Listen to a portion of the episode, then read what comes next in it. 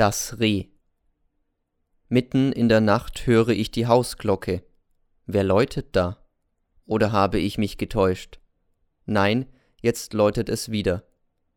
Ich springe aus dem Bett, zieh mir den Morgenrock an und eile aus dem Zimmer. Dort steht bereits meine Hausfrau, verschlafen und wirr. Wer kommt denn da? fragt sie besorgt. Wer ist da? rufe ich durch die Türe. Kriminalpolizei. Jesus Maria, schreit die Hausfrau und wird sehr entsetzt. Was haben's denn angestellt, Herr Lehrer? Ich? Nichts? Die Polizei tritt ein, zwei Kommissare. Sie fragen nach mir. Jawohl, ich bin es. Wir wollen nur eine Auskunft. Ziehen Sie sich gleich an, Sie müssen mit. Wohin? Später. Ich ziehe mich überstürzt an. Was ist geschehen? Dann sitze ich im Auto. Die Kommissare schweigen noch immer. Wohin fahren wir? Die schönen Häuser hören allmählich auf und dann kommen die hässlichen. Es geht durch die armen Straßen und wir erreichen das vornehme Villenviertel. Ich bekomme Angst. Meine Herren, sage ich, was ist denn geschehen in Gottes Namen? Später. Hier ist die Endstation. Wir fahren weiter. Ja, jetzt weiß ich, wohin die Reise geht. Das hohe Tor ist offen. Wir fahren hindurch, es meldet uns niemand an. In der Halle sind viele Menschen. Ich erkenne den Pförtner und auch den Diener, der mich in den rosa Salon führte. An einem Tische sitzt ein hoher polizeilicher Funktionär und ein Protokollführer. Alle blicken mich forschend und feindselig an. Was hab ich denn verbrochen?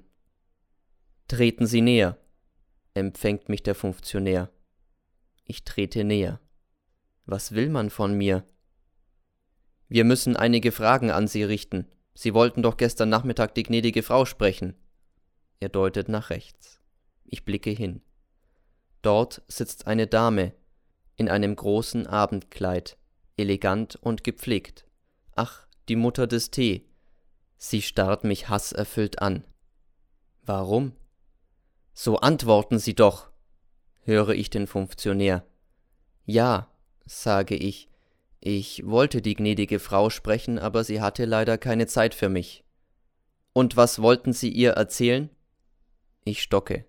Aber es hat keinen Sinn. Nein, ich will nicht mehr lügen. Ich sah ja das Netz.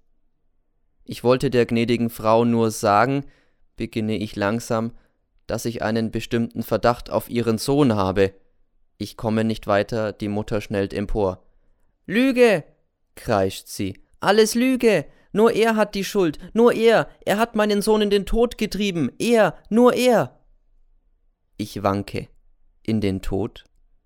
Was ist denn los? schreie ich. Ruhe! herrscht mich der Funktionär an. Und nun erfahre ich, dass der Fisch ins Netz geschwommen ist. Er wurde bereits ans Land gezogen und zappelt nicht mehr. Es ist aus. Als die Mutter vor einer Stunde heimkam, fand sie einen Zettel auf ihrem Toilettentisch. Der Lehrer trieb mich in den Tod, stand auf dem Zettel. Die Mutter lief in das Zimmer des Tee hinauf, der Tee war verschwunden. Sie alarmierte das Haus, man durchstöberte alles und fand nichts. Man durchstöberte den Park, rief Tee und immer wieder Tee. Keine Antwort. Endlich wurde er entdeckt, in der Nähe eines Grabens. Dort hatte er sich erhängt. Die Mutter sieht mich an. Sie weint nicht. Sie kann nicht weinen, geht es mir durch den Sinn. Der Funktionär zeigt mir den Zettel. Ein abgerissenes Stück Papier, ohne Unterschrift. Vielleicht schrieb er noch mehr, fällt es mir plötzlich ein. Ich schau die Mutter an. Ist das alles? frage ich den Funktionär. Die Mutter schaut weg. Ja, das ist alles, sagt der Funktionär. Erklären Sie sich.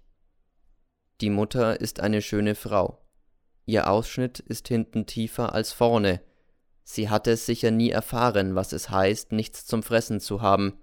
Ihre Schuhe sind elegant, ihre Strümpfe so zart, als hätte sie keine an, aber ihre Beine sind dick. Ihr Taschentuch ist klein. Nach was riecht es? Sicher hat sie ein teures Parfüm. Aber es kommt nicht darauf an, mit was sich einer parfümiert. Wenn der Vater keinen Konzern hätte, würde die Mutter nur nach sich selbst duften. Jetzt sieht sie mich an, fast höhnisch. Zwei helle, runde Augen. Wie sagte doch seinerzeit der Tee in der Konditorei? Aber Herr Lehrer, ich hab doch keine Fischaugen, ich hab ja Rehaugen, meine Mutter sagt's auch immer. Sagte er nicht, sie hätte die gleichen Augen? Ich weiß es nicht mehr. Ich fixiere die Mutter. Warte nur, du Reh. Bald wird es schneien und du wirst dich den Menschen nähern. Aber dann werde ich dich zurücktreiben, zurück in den Wald, wo der Schnee meterhoch liegt, wo du stecken bleibst vor lauter Frost, wo du verhungerst im Eis. Schau mich nur an, jetzt rede ich.